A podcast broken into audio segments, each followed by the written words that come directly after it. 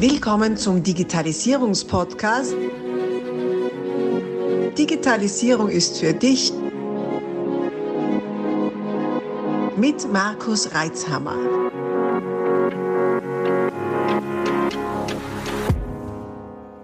Du hörst den zweiten Teil dieses Interviews.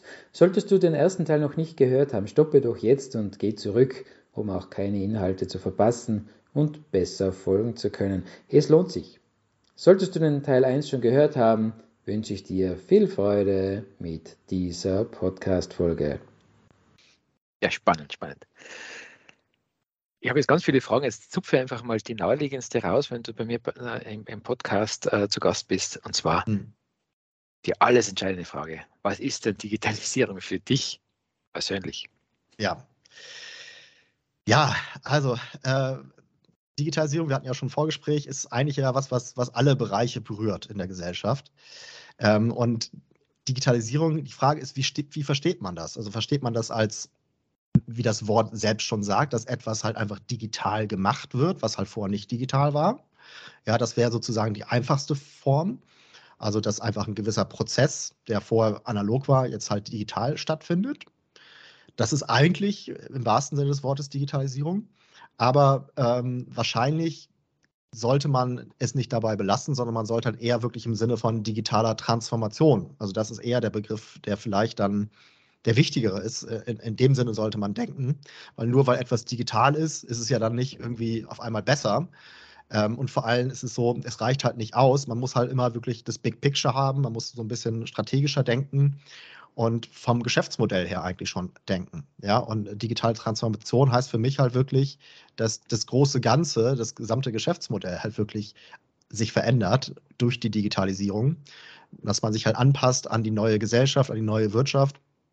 Und ähm, deswegen war es für mich halt so, dass ich, als ich damals aus Japan zurückgekommen bin, hier im Bereich der Personalberatung, Executive Search äh, Fuß gefasst habe, dann auch einfach die richtige Entscheidung zu sagen, ich fokussiere mich auf Digitalthemen, das ist einer der großen Megatrends. Der wird uns die Jahre äh, in der Zukunft weiter begleiten. Ja, das war, wie gesagt, damals äh, 2000, äh, 2011 bin ich ja zurück aus Japan gekommen. 2014 habe ich die GmbH gegründet. Ähm, das ist heute 2022 aber natürlich immer noch genauso. Es ist teilweise schon fast erschreckend, wenn ich das mal so sagen darf, wenn ich mit manchen Firmen spreche, ähm, dass die jetzt erst anfangen, manche Sachen zu digitalisieren. Natürlich auch durch diese ganze Corona-Geschichte nochmal weiter ähm, gepusht. Ähm, ich will jetzt da keine niemanden vorführen, aber ich habe mit manchen Firmen gesprochen, wo ich denke, irgendwie, okay, warum macht ihr das jetzt erst? Ja, also gewisse Dinge, die naheliegend sind, auch vielleicht einfach im, im Marketing, im Verkaufsprozess, wo man dann teilweise noch wirklich äh, von Tür zu Tür gegangen ist, um Dinge zu verkaufen, ja, also zum Beispiel im Energiebereich. Ähm, natürlich ist dann auch der Druck da, dass die, die Kundschaft sich ja auch verändert. Also die ältere Kundschaft, die vielleicht ähm, von, von im Tür zu Türverkauf noch äh, zu gewinnen ist, wenn ich das mal so böse sagen darf, die stirbt irgendwann aus. Ähm, das ist auch ein Phänomen, was man natürlich auch zum Beispiel bei den Tageszeitungen sieht. Die haben auch Riesenprobleme, weil die jungen Leute, wer hat denn noch ein, ein Tageszeitung-Abo? Ja. Ähm, die haben halt ihr, ihre, ihre, ihre Tablets, ihr, ihr Handy vor allem natürlich und konsumieren einfach Medien digital. Ähm, und halt auch nicht unbedingt so, dass man unbedingt jetzt ein Medium hat und das halt von vorne bis unten durchblättert, sondern man pickt sich halt die verschiedensten Dinge raus aus verschiedenen Plattformen, verschiedenen Medien, möchte vielleicht auch nicht großartig dafür zahlen müssen, weil man halt schon daran gewöhnt ist, äh, dass man vieles for free bekommt. Ist natürlich die Frage, ne, gute Qualität hat dann schon ihren Preis. Aber die haben halt einfach das Problem und haben natürlich dann auch viel zu spät darauf reagiert. Das war gerade der Punkt, den ich machen wollte, dass viele da einfach immer noch, obwohl wir mittlerweile das Jahr 2022 haben, was schon äh, irgendwie nach Science Fiction klingt, wenn man aus äh, meiner Generation ist, sage ich mal.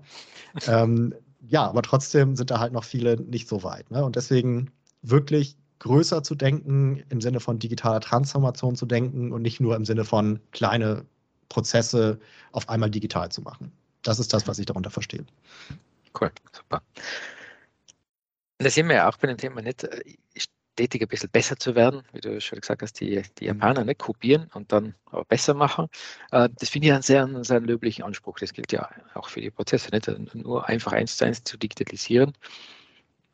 Ja, dann haben wir halt was digital. Allerdings, also wir wollen ja einen, einen, Nutzen draus haben, einen Mehrwert schaffen. Mhm. Und äh, mit dem Ansatz kann man das halt durchaus äh, verbinden und gut, gut in Einklang bringen, finde mhm. ich. Ähm, jetzt bist du als Money Master unterwegs. Jetzt natürlich interessiert mich jetzt nicht, was es da nicht so wirklich in, dem, in der Welt zu Hause ist.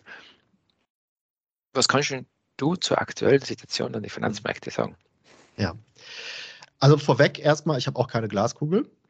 Ähm, und ich, ich sage gerne gleich meine Meinung, aber ähm, wie gesagt, eigentlich sage ich immer, ich versuche gar nicht so eine besonders intelligente Meinung zu haben. Äh, das habe ich auch vorhin schon gesagt, sondern ähm, ich reagiere einfach. Ja, das heißt also, das ist halt das Gute bei Momentum-Strategien, dass man gar nicht so eine besonders intelligente Meinung haben muss, sondern dass man einfach auf das reagiert, was der Markt einem sagt und der spricht halt mit einem durch diese Momentum-Signale. Ähm, es gibt da genug Leute da draußen, ich sag mal, irgendwelche Gurus, ja, die halt immer wieder äh, ihre Meinung rausposaunen, die auch immer vor zehn Jahren schon gesagt haben, irgendwie der Weltuntergang ist nah und äh, der große Crash ist nah und so weiter. Und klar, irgendwann gibt es halt immer einen Crash. Ähm, aber äh, jetzt haben wir halt, wenn man darauf gehört hätte und damals, was ich gesagt hätte, okay, äh, bloß die Finger weg von Aktien, hätte man halt sehr, sehr viel Rendite nicht genutzt. Ähm, deswegen, also ich bin halt nicht ein Freund von, von Panikmache. Ich bin auch nicht ein Freund davon, zu sagen, ich hätte eine Glaskugel. Ähm, und letztendlich, was halt wichtig ist, ist, dass man ein Investmentsystem hat. Ich benutze auch ganz bewusst den Begriff System und nicht Strategie, weil Strategie klingt für mich nach langfristiger Plan. Dass man sagt, okay, ich mache das, das, das und dann in zehn Jahren bin ich reich, so nach dem Motto. Aber ähm, wir alle kennen die Zukunft nicht. Wir haben eine Meinung, aber die Meinung muss nicht äh, korrekt sein. Und deswegen lieber halt diesen Begriff System zu verwenden, weil System ist für mich etwas, was halt dynamisch ist, was flexibel ist, was ich anpassen kann. Ähm, und so verfahre ich halt auch beim Investieren. Das heißt also, ich habe ein System, was sich je nach Marktumfeld quasi automatisch anpasst. Und jetzt zu der aktuellen Situation. Wir haben ja, ähm, sag ich mal, bei den Aktien einfach extrem hohe Bewertung, wobei das ja immer in Relation zum Zinsniveau ist. Äh, das Zinsniveau ist so ein bisschen wie die Erdanziehungskraft. Ja, also je höher äh, sozusagen äh, die, die Zinsen sind, je höher die Erdanziehung ist, desto stärker werden die Aktien runtergezogen in ihren Kursen und ähm, andersrum dann halt genauso. Und wir kommen einfach aus, einer, ähm, aus einem Niveau, wo halt die Zinsen sehr, sehr niedrig waren. Ähm, wir kommen aus einem äh, Niveau, wo die Aktienkurse schon recht hoch gestiegen sind. Wir haben letztes Jahr äh, extreme äh, gute Renditen gehabt, wenn man jetzt vor allem auch auf dem US-Markt schaut. Ähm, und jetzt ist natürlich das so, dass viele gewisse Sorgen haben, wie wird sich das in den nächsten Jahren weiterentwickeln. Ja? Ähm, das Zinsniveau wird angehoben, einfach um der Inflation entgegenzuwirken. Ähm, das heißt also, das ist schlecht für die Aktienrenditen, das ist aber auch schlecht für die Anleihenrenditen. So, und ähm, jetzt ist die Frage, heißt das bloß die Finger weglassen von der Börse, keine Aktien, keine Anleihen? Ähm, wenn das das heißen würde, dann ist die Frage, was ist die Alternative? Und so eine richtige Alternative gibt es nicht. Jetzt könnte man sagen, okay, was ist mit Krypto? Aber ich sehe das nicht so, dass man jetzt irgendwie all in gehen sollte in, in äh, Bitcoin. Das kann halt vielleicht eine Ergänzung sein, wenn man weiß, was man tut. Aber ich sehe das halt immer noch mit äh, großen auch Risiken verbunden. Ähm, deswegen so eine richtige Alternative gibt es da nicht. Und das ist dann wieder ein Argument dann doch für Aktien. Und vor allem, wenn man jetzt einfach mal in die Vergangenheit schaut. Ja, also sagen wir mal um das Jahr 2000 herum, da hatten wir eine ähnliche Situation. Wir werden uns erinnern, dass da halt auch die Aktien halt sehr, sehr äh, hoch bewertet waren, irrational hoch bewertet. Das war ja diese Dotcom-Blase. Das Zinsniveau kam halt auch aus dem niedrigen, also war halt auch niedrig und wurde dann halt in den folgenden Jahren äh, angehoben. Und trotzdem ist es so, also wenn wir jetzt zum Beispiel von dieser konservativen Basisstrategie ausgehen, die ich habe, äh, die ja auch mit Momentum Investing zu tun hat, ähm, und die ich halt immer den Leuten empfehlen würde, als, als ähm, Anfangssystem zu implementieren, um dann halt on top, wenn man möchte, sich mit weiteren fortgeschrittenen Strategien zu beschäftigen. Und wenn man jetzt mal diese konservative Basisstrategie sich anschaut, dann war es halt da auch so, dass wir da halt trotzdem in den mal, zehn Jahren danach äh, mit diesem System halt immer noch das fünffache, also die, die fünffache durchschnittliche Jahresrendite erzielt haben gegenüber dem S&P 500, also dem US-Markt. Und das liegt halt einfach daran, dass selbst wenn der Markt mal stagniert, ja, der Markt geht ja nie wie so eine horizontale Kurve seitwärts sondern es gibt halt immer mal Trendphasen, die vielleicht mal hoch und runter gehen. Und diese Trendphasen, ja, das ist halt genau das, was man beim Momentum Investing oder Momentum Trading mal kurz zur Erklärung, also das hat eigentlich nur was mit dem Zeithorizont zu tun. Investieren ist für mich halt was, was eher so zwölf Monate plus ist, im Trading halt da drunter. Und das wird halt da ausgenutzt. Ja, und deswegen kann man halt trotzdem halt äh, eine gute Rendite machen ähm, weil einfach das Kapital rotiert. Das Kapital rotiert regional. Mal ist äh, der US-Markt stark, mal ist äh, Europa, Asien stark. Und das Kapital rotiert aber auch über die Sektoren. Ja, es gibt ähm, meistens spricht man von elf Sektoren. Ja, sowas wie Energie, Tech, ähm, Healthcare und so weiter. Und halt jeder Sektor hat nochmal gewisse Untergruppen. Der eine hat mehr, der andere hat weniger. Und ähm, man kann sich das halt so vorstellen, ja, gibt es halt auch, ähm, in den 80er Jahren gab es schon ein Buch von, von Stan Weinstein, der hat halt auch von der Sektorenrotation gesprochen. Ähm, das, Im Grunde gibt es halt so eine gewisse Hierarchie. Oben ist der Markt und der Markt beeinflusst im Grunde halt am stärksten die Aktienkurse. Das heißt also, wenn der Markt insgesamt steigt, dann steigt halt vieles einfach mit automatisch und andersrum genauso. Darunter ist die Ebene der Sektoren, darunter die Ebene der Branchengruppen halt innerhalb der Sektoren und darunter die Einzelaktien. Und die Einzelaktien haben halt häufig gar nicht, also die, die, die Unternehmen hinter der Einzelaktie haben häufig gar nicht so viel Einfluss auf den Kurs, wie halt eher die Ebene darüber. So, und ähm, deswegen, was ich damit einfach nur sagen wollte, ist, äh, das Kapital rotiert halt immer, wie gesagt, regional und über die verschiedenen Gruppen. Und irgendwo gibt es immer einen Bullenmarkt. Ja, also wir haben jetzt zum Beispiel einfach ähm, momentan ja eher so eine Marktschwächephase, wobei jetzt in letzter Woche sich das äh, auch wieder erholt hat, äh, diese Woche auch.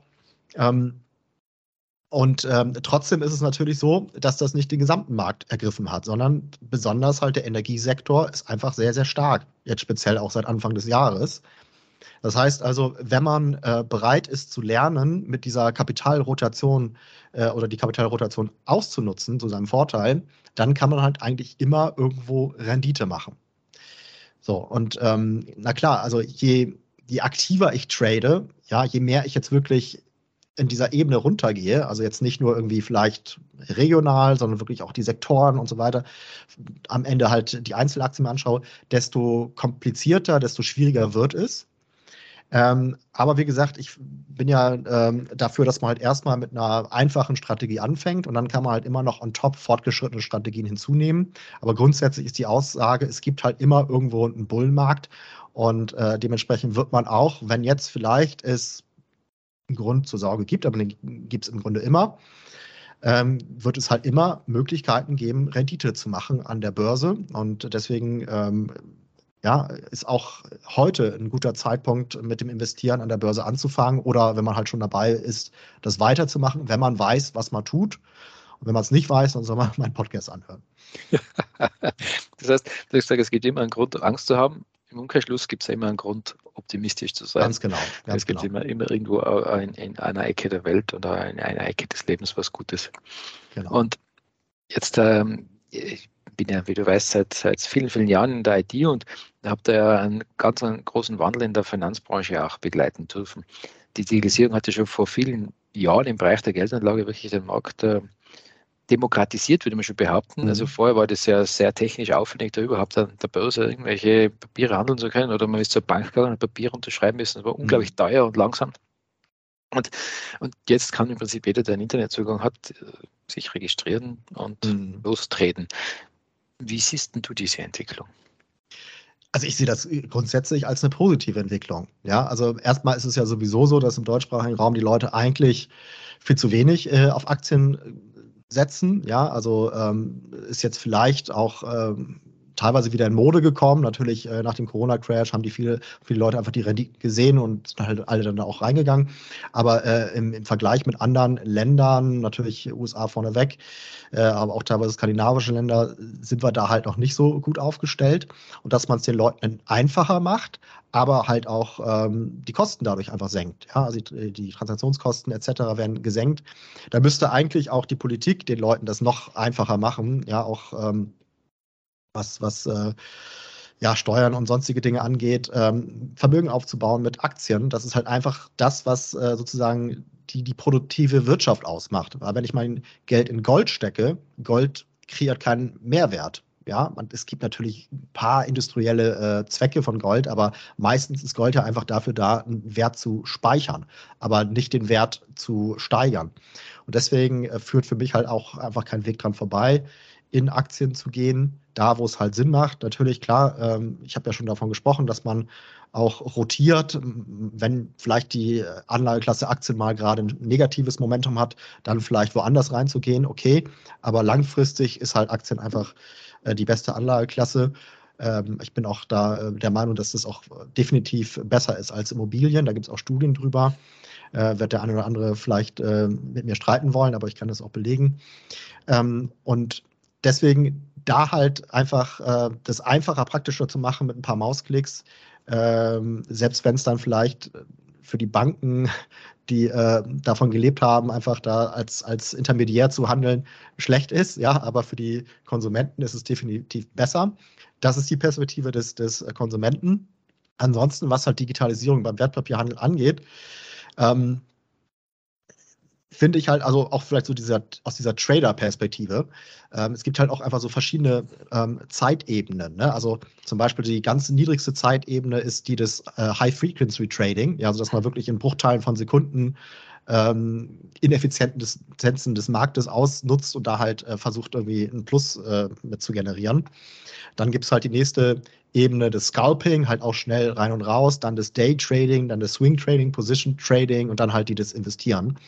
Und da muss ich halt meiner Meinung nach sagen, dass je niedriger die Zeitebene ist, durch diese ganze Digitalisierung und die sch schneller werdende äh, Technologie und äh, der schneller werdende Handel, ähm, wird es halt da halt immer schwieriger, wirklich für einen Trader ähm, positiven Erwartungswert zu haben. Deswegen, also ist mein Rat an die Leute, geht auf die höheren Zeitebenen.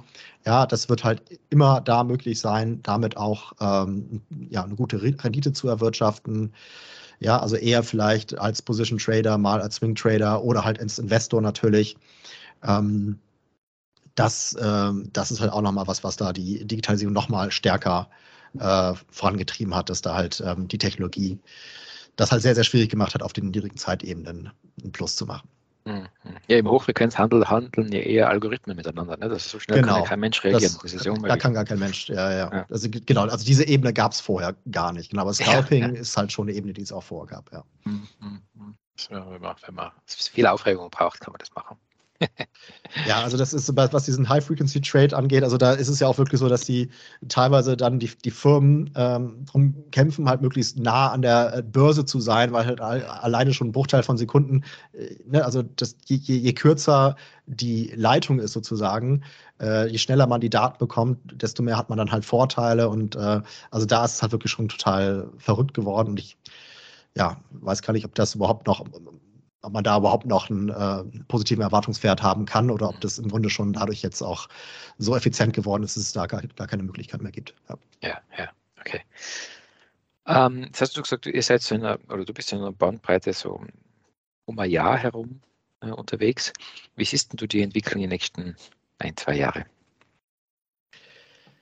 Ja, also erstmal, ich bin auf verschiedenen Zeitebenen unterwegs, aber klar, also sagen wir, den Großteil sehe ich halt schon eher so aus der Investorenperspektive ja, und im Jahr herum ist dann schon vielleicht ganz gut. Ähm, aber ich bin auch teilweise halt auf der Position Trade und Swing Trade Ebene unterwegs. Aber äh, vor allem halt bei dieser Investorenebene ist es halt ein rein systematisches äh, Handeln.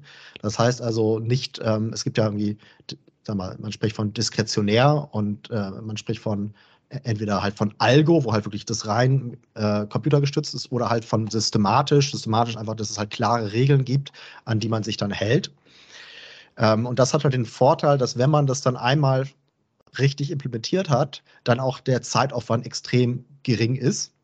Das heißt, man muss dann einfach sich an die Regeln halten, das befolgen und ähm, dann wird das halt äh, quasi auf Autopilot laufen. Ähm, das wir ganz kurz zur Ergänzung. So, die nächsten ein bis zwei Jahre war jetzt die Frage. Also ich mhm. habe es ja schon versucht zu sagen, dass ich keine Glaskugel habe. Ja. Ähm, und letztendlich, wie gesagt, ich, ich glaube halt, ähm, klar, dass, dass wir jetzt nicht die Renditen haben werden, die wir jetzt vielleicht in den letzten ein, zwei Jahren hatten. Ähm, aber ich glaube halt trotzdem, dass es durch diese Rotation des Kapitals halt immer wieder trotzdem gewisse Trends geben wird, gewisses Momentum, was halt mal da stärker ist, mal da stärker ist. Und deswegen, wenn man sich halt einfach anpasst und jetzt nicht einfach sagt, ja, also es gibt ja auch äh, einen Großteil der Leute, die einfach sagt, passiv investieren. Ja, ich habe jetzt ein Weltportfolio, äh, man soll auch breit diversifizieren, wird immer geraten, weil man das Risiko dadurch streut. Ähm, ja, und äh, dann halt vielleicht noch einen permanenten Anleihenanteil, um halt das äh, Risiko noch weiter zu reduzieren, aber das reduziert natürlich auch die Rendite. Und da muss man aber sagen, dass man, ähm, wenn man also erstmal so in die Geschichte schaut, natürlich gibt es halt auch extreme Drawdowns, also maximale Verlustrisiken, ähm, auch bei breiten Indizes. Ja, also beim SP 500, äh, der ist auch schon mal bis zu über 50 Prozent gefallen, MSCI World ähnlich. Ähm, das heißt also, als Passivinvestierer hat man nicht unbedingt, äh, oder Investor hat man nicht unbedingt ähm, kein Risiko, ja, sondern da, das ist halt auch mit starken Risiken verbunden. Ähm, und wie gesagt, wenn man das dann versucht zu reduzieren durch einen Anleihenanteil, dann wird man halt mit der Rendite weiter runterkommen. Und das ist halt nicht notwendig, wenn man ein gutes äh, Momentum-Portfolio hat, ja, also auch ein globales Momentum-Portfolio, was aber halt dynamisch, eine dynamische Allokation verwendet. Das heißt also, sich anpasst, ja, egal wie jetzt die nächsten ein bis zwei Jahre ausfallen, ja. Wie gesagt, die werden nicht so gut aussehen wie die letzten zwei Jahre, wahrscheinlich. Ist jetzt meine Meinung. Vielleicht, ich kann mich irren. Das ist ja gerade der Punkt, den ich mache. Aber ich bin halt ähm, auch nicht so arrogant zu sagen, dass ich eine Glaskugel hätte, sondern ich sage einfach, okay, ich passe mich halt einfach an. Oder mein System passt sich quasi automatisch an. Weil ich halt einfach diese Regeln habe, die sagen, okay, wenn das sich verändert, dann verändern wir halt einfach die Allokation. Wir schichten um. Ja, wir sind jetzt vielleicht komplett aus den Aktien rausgegangen. Also ich sage jetzt nicht, dass das jetzt momentan der Fall wäre, sondern einfach nur als Beispiel. Ähm, ja, kann es sein, dass man sagt, okay, jetzt ist der Zeitpunkt gekommen, aus Aktien rauszugehen, vielleicht in Anleihen zu gehen oder wie auch immer. Ähm, oder jetzt ist der Zeitpunkt, wo man sagt, USA ist gerade schlecht, ich gehe jetzt in andere Regionen rein. Oder wie gesagt, wenn man sogar auf der Ebene der Sektoren sich bewegt, dass man halt sagt, jetzt ist gerade energiestark. Basic Materials ist auch ein Sektor, den ich momentan als interessant empfinde, der eher stark ist. Ähm, ja, also da gibt es, wie gesagt, Energie, Basic Materials. Es gibt, es gibt immer irgendwo einen Bullmarkt und den kann man ausnutzen. Ähm, deswegen habe ich da persönlich keine, keine Sorge vor den nächsten ein bis zwei Jahren, wenn man, wenn man weiß, was man tut. Mhm. Sehr schön. Eine optimistische Zukunftssicht, das freut mich sehr. so viele Inhalte. Wir stoppen hier kurz und teilen dieses Interview auf mehrere Teile auf. Folge unserem Kanal, abonniere ihn um auch den nächsten Teil nicht zu verpassen. Abonnier doch gleich unseren Podcast und vergiss nicht, eine 5-Sterne-Bewertung zu hinterlassen. Bis dann, wenn es wieder heißt, Digitalisierung ist für dich mit Markus Reitzhammer.